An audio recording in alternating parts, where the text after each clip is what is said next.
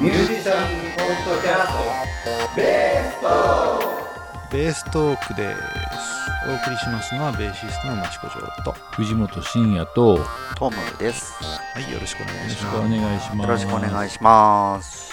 はい最近ちょっと録音というか収録のペースがちょっとね落ちてますが、頑張って月2回できるように頑張っていきたいなと思っておりますが、はい、皆さんといかがお過ごしでしょうか？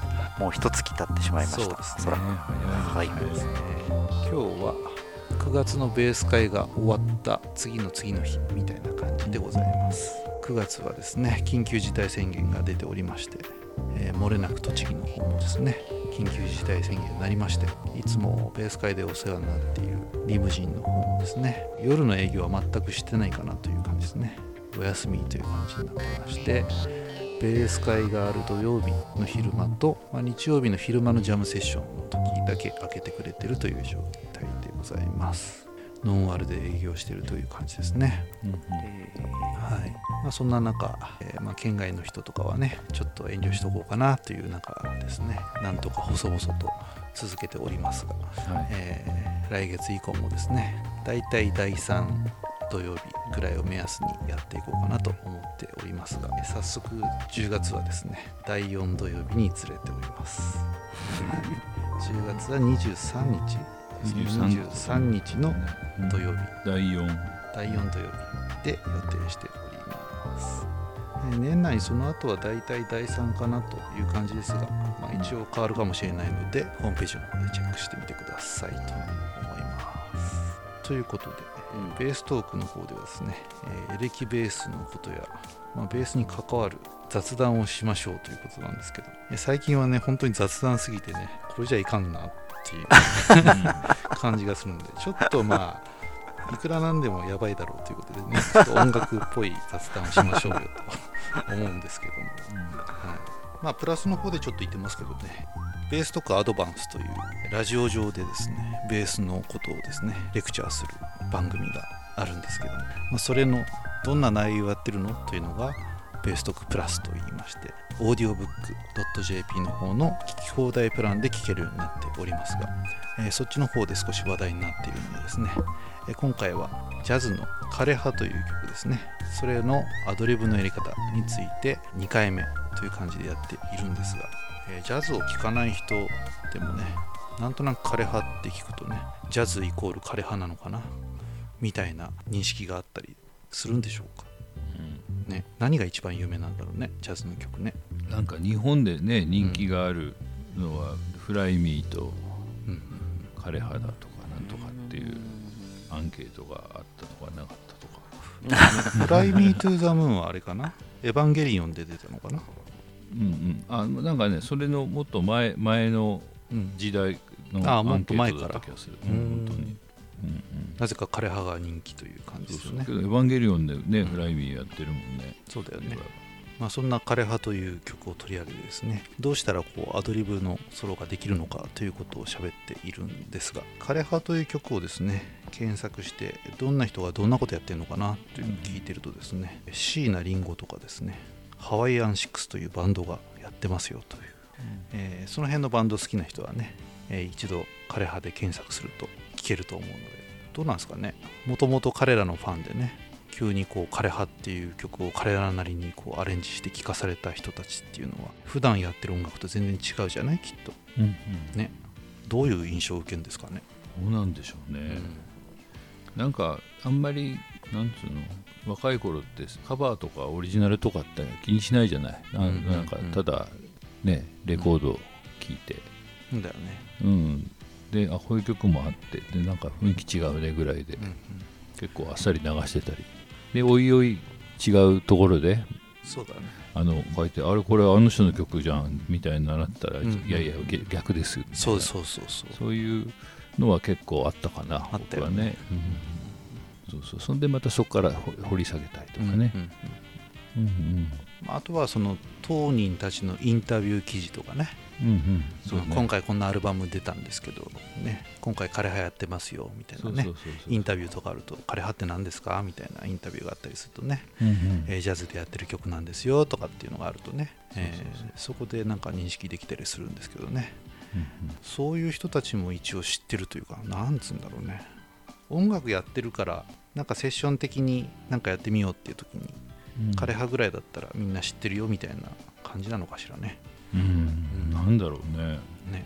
ね椎名林檎やらハワイアンシックスとかがねやってるっていうのは結構おっと思いましたね。うんそこからつ話をつなげていくとですねベースマガジンっていうのがあるじゃないですか。うんはいはい。ね、最近ちょっとね売れなくて月刊誌から格下げになって年に4回出るみたいな感じになってきちゃったんですが、ベースマガジンっていうのはですね、まあ、非常にまあ僕らの世代だと良かったわけですね、うんうん。まあ、何が良かったかっていうとですね、まあ、まずベースの情報っていうのはどこから仕入れたらいいのかっていうのはもうベースマガジンしかなかったわけじゃない？うんうん。ね、今はこうインターネットでねいくらでもこう検索できたりするんですがベースマガジンの良かったところっていうのをね、まあ、ちょっと違う視点からというかこういう側面があったよなと思ったことがあったのでお伝えしますとですね雑誌とかってこう自分が興味のないこともなんか目に飛び込んでくるじゃない？うんうんで例えばまあマガジンでもジャンプでもいいですけどね。うん「ドラゴンボール好きだ」って読んでる人が隣のページにある漫画も読んでね。うん。あなんとなく好きになってきたなみたいな感じ、うんうんうん、だベースマガジンも割とね、まあ、自分の好きなアーティストは当然読むけど、えーベースマガジンの中でよく見かける名前の人とかね、うん。うん、あこの人結構よく出てんなっつって。でそこから興味が出てじゃあ音源買ってみようかなみたいなね。うん流れもあったわけですよ。うんなのでまあ雑誌というものっていうのは結構ねあの自分の欲しい情報以外のものが自然に入ってくるものなんだなと思ってね、なるうん、でペラペラめくるじゃない？はいはい。ペラペラめくってるとなんか目に留まるようなことがあったりとかね、うんうん。するのでね、まあ、インターネットとかで欲しい情報だけ見てるとその周りの余計な情報っていうのがまあ良くも悪くもないわけじゃない、うんうん。だから、えーベースマガジンっていうのは非常にいい媒体だったなと思いますね、うんなるほど。うん。今は Kindle とかで昔のが読めるらしいんですけどね、えうんーえたらな電子書籍でってこと？うん電子書籍で見れるって誰かから聞いた気がします、へえそれは面白い。面白いよね、うんうん。電子書籍になった時ってなんかあれだよね。まあ広告みたいなものが消されたりとか。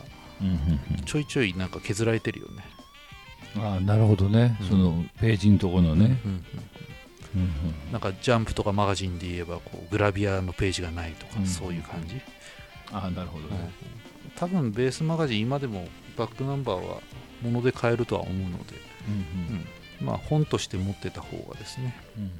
ちょっと手に取ってパラパラっとして、えーまたちょっと月日が経ってね。で同じ本を見てみたらちょっと自分に興味のあるものがまた見えた。みたいな感じになると思うので。うん今更ですけどまたベースマガジンを買い支えていけたらなと思いますね、なるはいまあ、今は本当情報の取り方がねインターネットとか LINE のグループとか、うん。うん。えー YouTuber からとか、うん、いろんなとこから取れますけどね。偏った情報に多分なるんだよね、うん。うん。うん。自分の好きな人の意見を中心に聞いていくじゃない、なるほどね。うん。うん。だちょっとなんかあこの人に言ってること嫌だなと思うと聞かなくなるもんね。そうね。うん。自分で選べるからそうだよねね、まあ、そういう意味でベースマガジンのようにねうん。雑誌で読めるものっていうのは結構重要だなと思いますね、なるほど。うんうん。それはそうかもしれませんあとはそうですね。その10月のねベース会がえー第4週にずれるというのはですね、えー僕が教えに行っている楽器店のですね発表会があるわけですね、はいはい。はい。まあ、それのリハーサルが第3週にあるので、えーうん。ベース会はちょっとずらそうかなという感じになっているわけですけど、毎年ねいろんな曲を伴奏するのにバンドスコアを渡されてですね、まあ、自分で譜面にしたりするわけなんですけど久々にねすっごいデタラメなバンドスコアに出会ったんですよ。うん。すごいですよ。あのベースもそうだしねドラムの先生もねこれ全然違いますよねとかっつって、うん、でその曲やりたいっていう当人にね、えーまあ、レッスン中に聞くわけですよ。これ全然音源と違うけどこれなんかこのバンドスコアバージョンの音源ってあったりするのって聞くんだけどいやー聞いたことないっすね。つって。いやこれは何なんだと。久しぶりに。久しぶりに超デタラメなんです。最近出版されたものいやでも十何年前かな、うーん。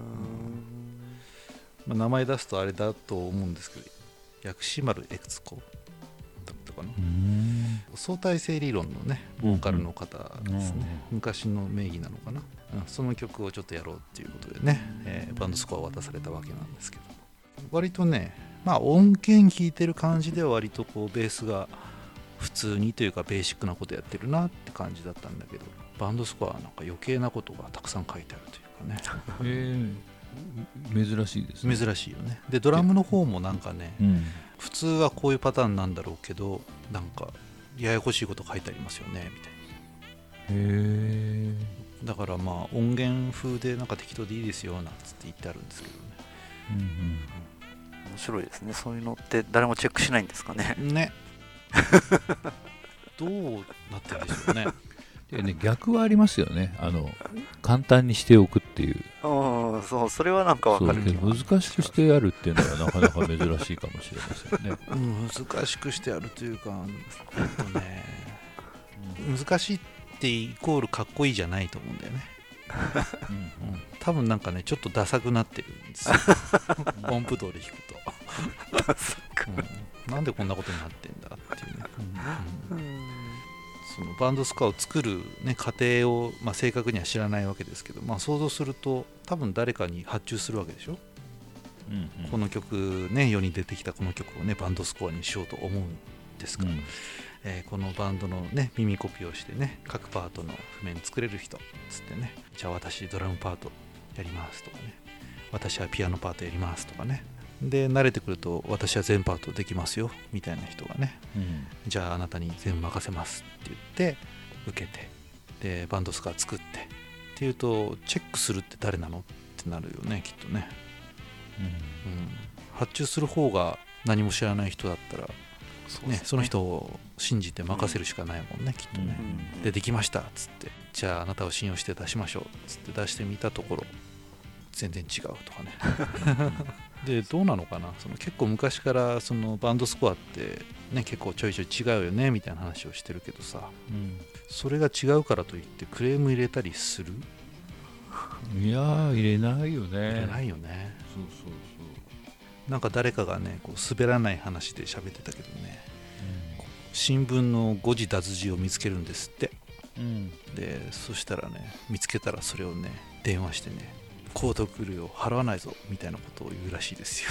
うんうんうんそれで何度もこう洗剤もらったみたいな話をしてましたが、うん、なんかねバンドスコア違ってたからって文句言わなそうだよね。なんかね。まあ大前提としてバンドスコアは完全にそれをコピーししているものですとは言ってないですもんね。うん全その前提もよくわかんないね。うん。でもあんだけね各パートにちゃんと音符として載ってんだからさ、うん、ね、こっちとしては正確なんだろうなって思っちゃうよね、うん、まあね。うそうだね。んね。うん。そう思ね、で後になってねだいぶこう成長していくとねあこれ結構デタラメだなって気づけるけど最初の頃って気づけないよね。う、うん。うん。そうねそうだよね。そうなんですよ、うん、そうだよね。ちょっとわかんないななんなんだろうなんて言ったらいいんだろう。まあでもあれですよね。きっとそれはあの売り上げってあれですよね。アーティストさんの方にも還元されるわけですよね。還元はされるでしょうねもちろんあの著作権がね、あるから。だからまあ売れればうん。よしとしようと。ね。まあその辺もなんか大手の出版社から出てるものなのかネットで買える怪しげなスコアもあるじゃないですか、最近はね、うん。うん、あの辺はどうなのかなって思いますけどねなんかもともとが僕はバンドスコアがない時代だったから、まあ、あるだけですごいなというか、なんて言うんだろうね。耳コピでやってるからこっちはもっともっと適当じゃない？まあまあね。まあね。だからなんて言ったろう。あんまりそこに正確さを求めてないというか、うんうんうん。うん、っていう子供だったかな。まあ人によってね受け止め方違うよねきっとね。うんうんうん。うん、まあなんとなくこんな感じだったらいいんじゃないですかっていう、そうだね。うん、そうそうで多分なんか弾けるようになっちゃえばねそんなにまじまじと見ないしね。うんうんうんそうそうそう。それを並べて頭からさい最後まで綺麗に音符通り弾こうっていう音楽でもないしね、まあ、あとはあれですよ音楽教室の先生がそれをうんあこれはこっちの方が合ってるねって言ってうんうん。直してあげて。仕事のネタをもらってるような感そうじかな。そうそうウィンウィンでいいんじゃないでしょうか。ああなるほど。じゃあこれからもこのペースで。間違っといてください。そうそうそうそう。お願いします。じゃあバンドスコア間違ってる問題はもう間違ってるもんだということでね。うん、はい。そうそうそう、うんね間違いそれが間違いなのかっていうね。うんうん。そうそう。ねその財布した人にはこう聞こえてるそうんだってそうそういうこそうとかもしれないしね。うんそうそうそう。それでいいんじゃないか。もしかしたらこう世に出る前のデモ音源かなんかを聞いてやっちゃったとかね。ね。ちょっと夢は膨らみますねそのね。そうそう、はい。そうそうそう。ね。うん、それこそねよく言ってるじゃないですかジョーさんが。譜面譜面を見てちゃダメだと、うんうんうん。うん、そういうそれぐらいなもんなんですからそんな精度を求めてそうだね。もうしょうがないっていう ところでいいんじゃないでしょうね。か、自分が何を信じてこれが正しいんだと自分で思うしかないというね。そうそうそう。ですね。いやいや。自分で考える、はい。まあ、ヒントヒントぐらいで、そうだね。うん。まあ、あとはいろんな事情がありますよね。そのベーシストじゃないうんっていうね耳コピーをしてる人が、そうすると意外とこうベーシストだとこのポジションを使った方が、まあ、僕的にはこっちが好きだなっていう、うんうん。ポジションじゃないとこ使ってたりとか、それは往々にしてあるね。ね。うん。そういうのとかもあるからそこまでの話になってきちゃうもんね。詰めてっちゃうと、だからタブ譜は結構怪しいよね。うんうんだタブ譜が正確な人は音符が正確じゃなかったりみたいな、もうその辺はもうみんなあれじゃないですか。今は自動化で音符書いたらもう自動的にもう機械がタブ作ってっちゃうとか、うん。うんそうそうそうそう。ね。うん。ありえるそうそう。そうなるとねちょっと面倒くさいことになるたりもするし、うん。そうそう。まあ、あそれこそとはねやっぱこっちのね飯の種ですからね、こっちじゃなくてこっちがいいよみたいなね。ギあギタリストっぽいなっていうあねー運指運指とか。あるね。そう。まあ、今後あの AI が発達していくと誰々風のタブ譜とか出てくるかもしれないですけどねこの人だったらここのポジションで弾くぞとか、うん。そうね。そうかもねそれはうんけどそういうの本当にあるかもしれないです、うん。うん。うん。そうそう。このつなぎをちゃんと考えるようになったりとかね。ね、だからライブ映像で手元が分かれば譜面になっちゃうとかってそういうことできそうだよね。あもしかしたらね 顔認証みたいなもんだもんね、あギターのフレットここ押さえて弾いてんだってなればね音分かりそうだよね。うんうん。いやいやいや本当すごいですね、ほんとなるべく人力でやった方がいいんじゃないのって話です そうそう。ああれですよ。さその何？さっき言ってた。うん情報が多いわけですよ。うだから情報ソースをどうこう言うよりも情報のチョイスする我々が重要になってくるってことですよね。うん。それを丸丸飲みにするんではなくてね、うんうんうんうん。っていうふうにやると話がうまくまとまるかしら、多角的に物事を見てですね、うん、で取捨選択をしっかりする、うん。うんそうですね、だってねだかっこ悪いじゃん。多分こうなってたんだからこういうふうにやったって言ってへ違うことやってたらさ。うんうん違うことっていうかあんまかっこよくないことね、うんうん。うんそれよりも自分でちゃんとこっちがかっこいいんじゃないかって考えた、ねさ考えたらなんとなくねいいじゃないですか。そうですね。もう何事もそうですね。うんうんねだから YouTube とかも好きな動画ばっかり見てるとその好きなものばっかり上がってきちゃうからね、うんうんうん嫌いな方も見ましょうっていう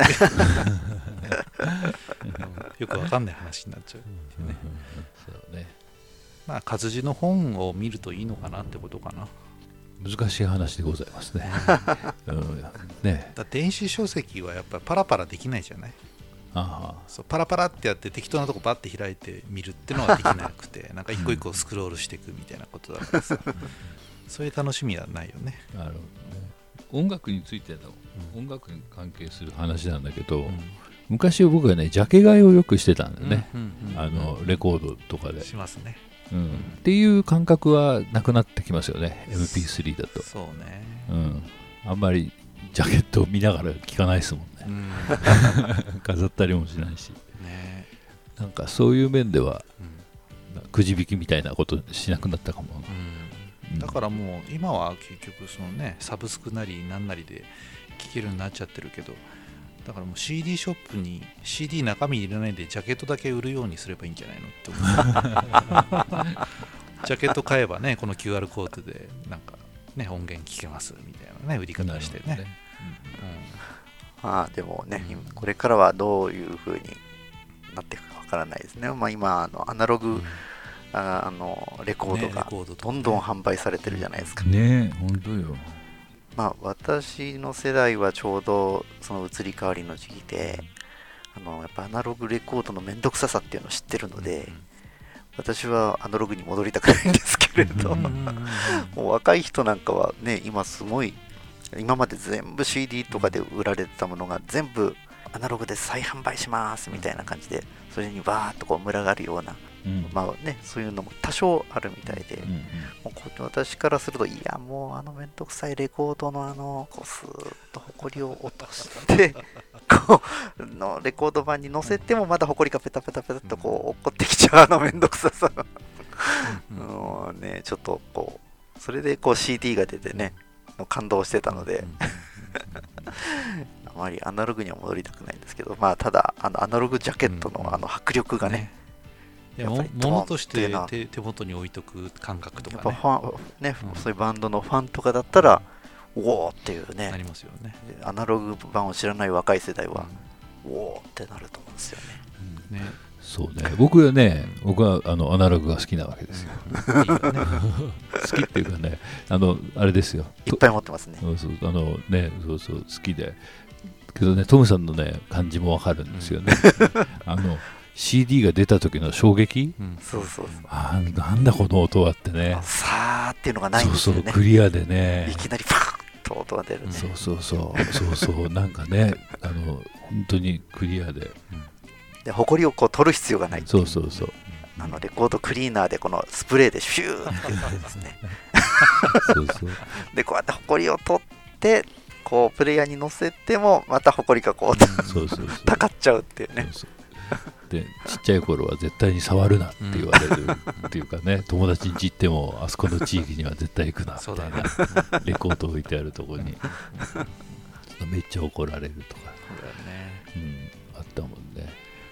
そうそうなんかねそのまあこれも逆逆ばっかり言ってへそ曲がりみたいですけど。あのあのね A 面 B 面をねあの置き換えるのがね結構好きだったんですよね。ひっくり返す。そうそうそう。ね。あのね A 面と B 面違うじゃないですか。あれはね、そうですね、あれは大きいですうんうね。ん。うん。だ流れで聴けるっていうのもあるしね、曲中もね。そうそうそうそうそうそう。そうなので CD になった瞬間に1枚25曲とかになっちゃったりするじゃない。そうするとねちょっと多すぎて何曲目だか覚えてないとか。ああ、あの曲はひっくり返した方にあったなとかね。そうそうそうそうそうそう。ひっくり返した2曲目。そう。はそうね。で僕は大体 B 面の2曲目が好きだったんだけど ちょっとマニアックななんかみんなが好きまあ普なことやってる。通のアルバムだと6曲目とか7曲目とかそういう方かな。そうそうそう。でそうなると CD だとあんまりそこまでねっそうっていうなんか。そのその味わいはありますね。そうなのよ。A 面まあ出す出す方もそれを計算して曲順決めたりするんだもんね。うそうそうね。絶対やってると思うんだよなんかね、うん2ステージじゃないけどうん。そういうような。楽しみがね、半分までいって、あと半分あるぞみたいな。そうそうそうそうそうそうで 今日は後半から聞いちゃおうかなとか、ね。うん、確かにそれはあります。そうそう。そんでこうジャケットを見ながら、うん。こう大きいジャケットを見てなんかライナー読んでみたいな、いいななんていう。ね。そう考えるとちょっとなんか贅沢な、贅沢だよね。ね、時間ですね、うんだからまあ今後、今後またこのね、うん。アナログからデジタルになって、またそれがアナログと交差して、また次の世代にはね、うん。新しい文化が何か生まれてくるかもしれない。うん、本当に本当に、ね、デジタルが全て悪いってわけでもないうんじゃないじゃない、うん。いやもう確かにね本当にあのさーっていうのはノイズ。うん。といえばノイズノイズといえばっていうかかんもピチッっていうね、そうそう絶対ノイズだからね。クソーっていうね、そうそうそう、まあ、それがなんとなく空間が出てる感じもするしね。うんうんうん。なんか日本人特有じゃないけどこうなんつうの？梨狩りとかさりん。ご狩りとかさ、うん。なんか作業させるじゃない？あお客さんに？そうそうそうそう。うん。で作業させてお客さんがお金払って帰ってくっていうなんか謎の文化があるよね。あー。あれって何？日本日本特有なの？日本特有なんじゃないの？梨狩りみたいなものは、えー、焼肉焼肉、だって普通は出来上がったもん食べたりとかねうん。どうぞって感じなんだけど自分で取ってさうん。取らされてさ逆にバイト代払うっていうか バイト代を自分で払うみたいなね。焼肉だってそうだよね。バイキングとかってそうでしょ。自分で取りに行く取りに行くんだもんね、取ってこいっていうのが普通の商売じゃない。うん。そうだね。9G のチップが欲しいぐらいだよね、だからまあレコードとかそういう手間のかかるものとかはね日本人は受け入れやすいんじゃないのかな。その音楽聴くためにこういう労力がいるみたいなね。あアナログな作業をするみたいなるほどね。なね。うん。がってるかどうか知りません、ね。そうだね。すごいマニマニアックな話なんだけどね。僕はねあの LP のジャケットのね、うん。ダブルジャケットっていうのが好きでね。ダでブルジャケット。見開き見開き。見開きそうそうそう。ん、あれに興味を持ってましたよ、うん。いつもあダブルジャケットだ。っつって。あれをこう2枚組じゃなくてもそうそう。いそううそうそうそう。おー。2枚目じゃなくてもダブルジャケットだと。旺盛ですねそれは。そうそう。でね再発とかになったりするとねあのシングルになっちゃったりするわけですよ、でオリジナルのやつとかダブルで、うん。おおちょっと重厚感あるじゃん。みたいなね。ね。そのジャケット文化はね今のねこういうダウンロード文化にはないもんね。うんそうね。ジャケットだけは別売りで買わなきゃダメだよね。買わなきゃダメっていうかあの サブスクで買ったとしてもなんか送らさってほしいよね。うん。本当に。そうそうそうそう。すればちゃんとみんな、ねうん。デジタルで買ってジャケットを持ってるっていう状態だよね、うんうん。そうなるとね、うん、まあけどデジタルもやっぱり何ランランダム再生みたいなやつ、んうん勝手に選んでくれるやつ、うんもうあれあればっかりですもんね。なんか、ね。適当にかける。あれも本当はね人力でっつうか自分でね、うん。えーいろんなバンドをさチョイスしてさ自分なりのセットリストを組んでさ60分のテープにいかに収めるかとかね、うん。そういうのが楽しかったんだけどね、えートムさんのあのエアチェックを、うん エアチェックをして J 情報を仕入れてね、ねそういうやつね。けど今ねあんまそういうのはしなくてなかなかいいチョイスでかけてくれたりするじゃないですか。まあでもそれも商売になりそうだよねなんかね。誰か有名な人がさうん。組んだセットリストですよとかっつってね、うんうん。ああなんか CD とかはあったよねなんか前ね、うん。あのなんとかさんが選ぶ、うんうん。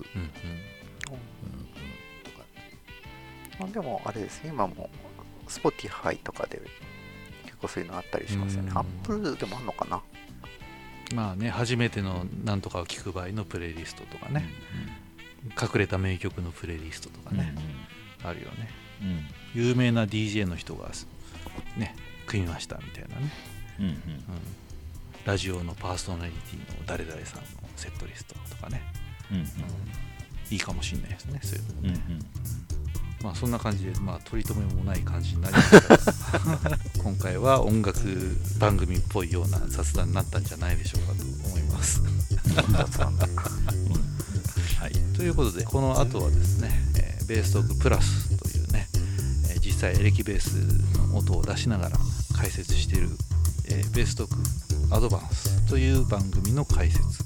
番組もぜひ聞いてください。はい。はい。ということでお送りしましたのはベーシストの益子城と、藤本慎也とトムでしたはいはいありがとうございました。ありがとうございましたありがとうございました